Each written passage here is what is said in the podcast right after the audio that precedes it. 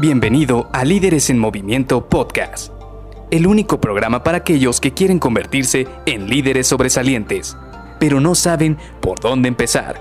Te revelaremos los secretos mejor guardados que te ayudarán a triplicar los resultados de tu equipo.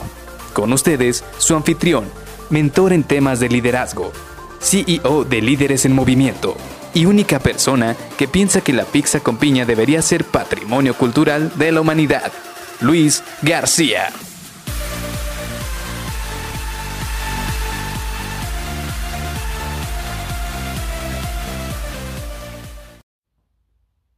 Tu lista de actividades diarias. Hola, ¿qué tal? Soy Luis García y te doy la bienvenida a Líderes en Movimiento Podcast. Hoy vamos a platicar de algo que recordé hace un par de días precisamente porque estaba con uno de mis compañeros en la oficina y de repente platicando le pregunté, bueno, ¿y tú cómo priorizas tus actividades o cómo las vas terminando? Y la verdad es que me di cuenta de que todos y cada uno de nosotros hacemos algo similar para tener nuestras actividades en orden. Obvio, aquí no quiero resaltar que una manera sea muy, mucho mejor o más eficiente que otra, pero sí creo que todos y cada uno de nosotros tenemos una manera muy similar de atacar todos nuestros pendientes que tenemos día con día. Y bueno, lo que me dijo esta persona y que se me hizo muy agradable por lo mismo de que dije, ah, es una manera muy similar a como yo lo hago, es que ella todas las personas, bueno, ya hasta dije de qué sexo era, era una mujer que estaba poniendo sus actividades en unos stickers, es decir, en unos post-its, los cuadritos estos de colores, y ella los ponía en su lugar, es decir, decía, bueno, voy a tener que sacar esta factura, o voy a tener que sacar este envío, o voy a tener que hacer esta actividad, y iba colocando todas, todas y cada una de estas actividades alrededor de su lugar. ¿Esto qué es lo que hacía? que pues definitivamente se recordara esta actividad todo el día y que no la quitaba hasta que no la cerraba. Ya cuando la cerraba pues prácticamente o la tachaba o rompía el poste. Pues bueno, yo te cuento que yo tengo una forma muy similar de cómo atacar mis actividades diarias. Quizás ya lo había dicho en uno de estos capítulos de, de este podcast, pero mi manera de trabajar es que yo por las mañanas, ya después de que termino toda mi rutina, después de que ya me cargo de energía y llego a la oficina, anoto en una libreta las tres actividades más importantes de mi día. Y esto lo hago ya sea, por lo general lo trato de hacer en mi libreta, pero cuando no alcanzo mi libreta lo dejo en mi teléfono celular o en algún blog de notas de la computadora.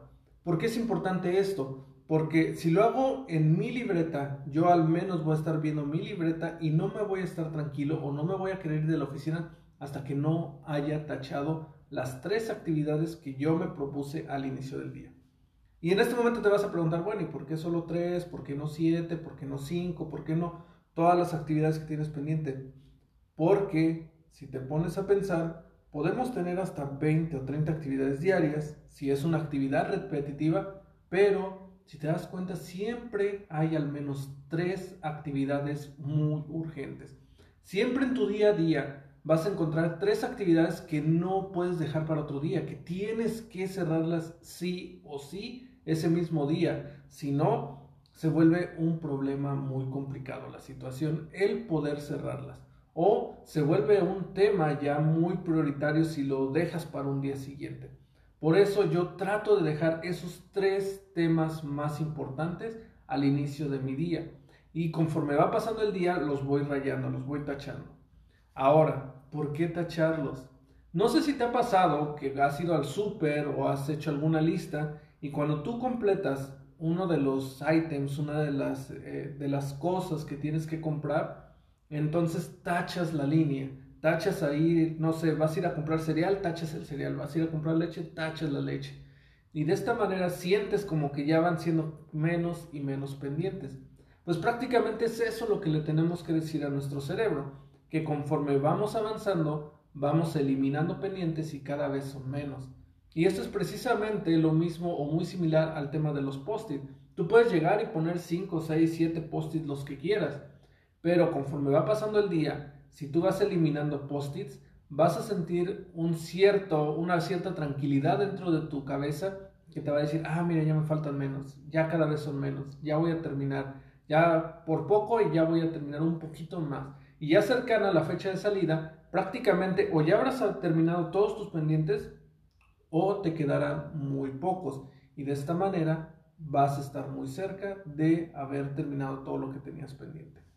Así que te dejo esta actividad, la verdad es que es muy gratificante, es muy sencilla y te permite tener a la vista cómo vas a ir cerrando todas las actividades que tienes durante tu día. Como te digo, mi sugerencia es que solo priorices las tres actividades más importantes, pero si tienes bastantes actividades y sientes que vas a olvidarlas durante el día, pues anótalas todas o mejor aún, haz dos columnas del lado izquierdo las actividades que son prioritarias y del lado derecho todas las actividades que sabes que tienes que terminar, pero que no son urgentes o que no son prioridad para ese día, que sabes que no se va a hundir el barco si no las terminas durante ese día. Así que te dejo esto para que lo apliques en tu día a día y nos vemos el día de mañana. Bye bye.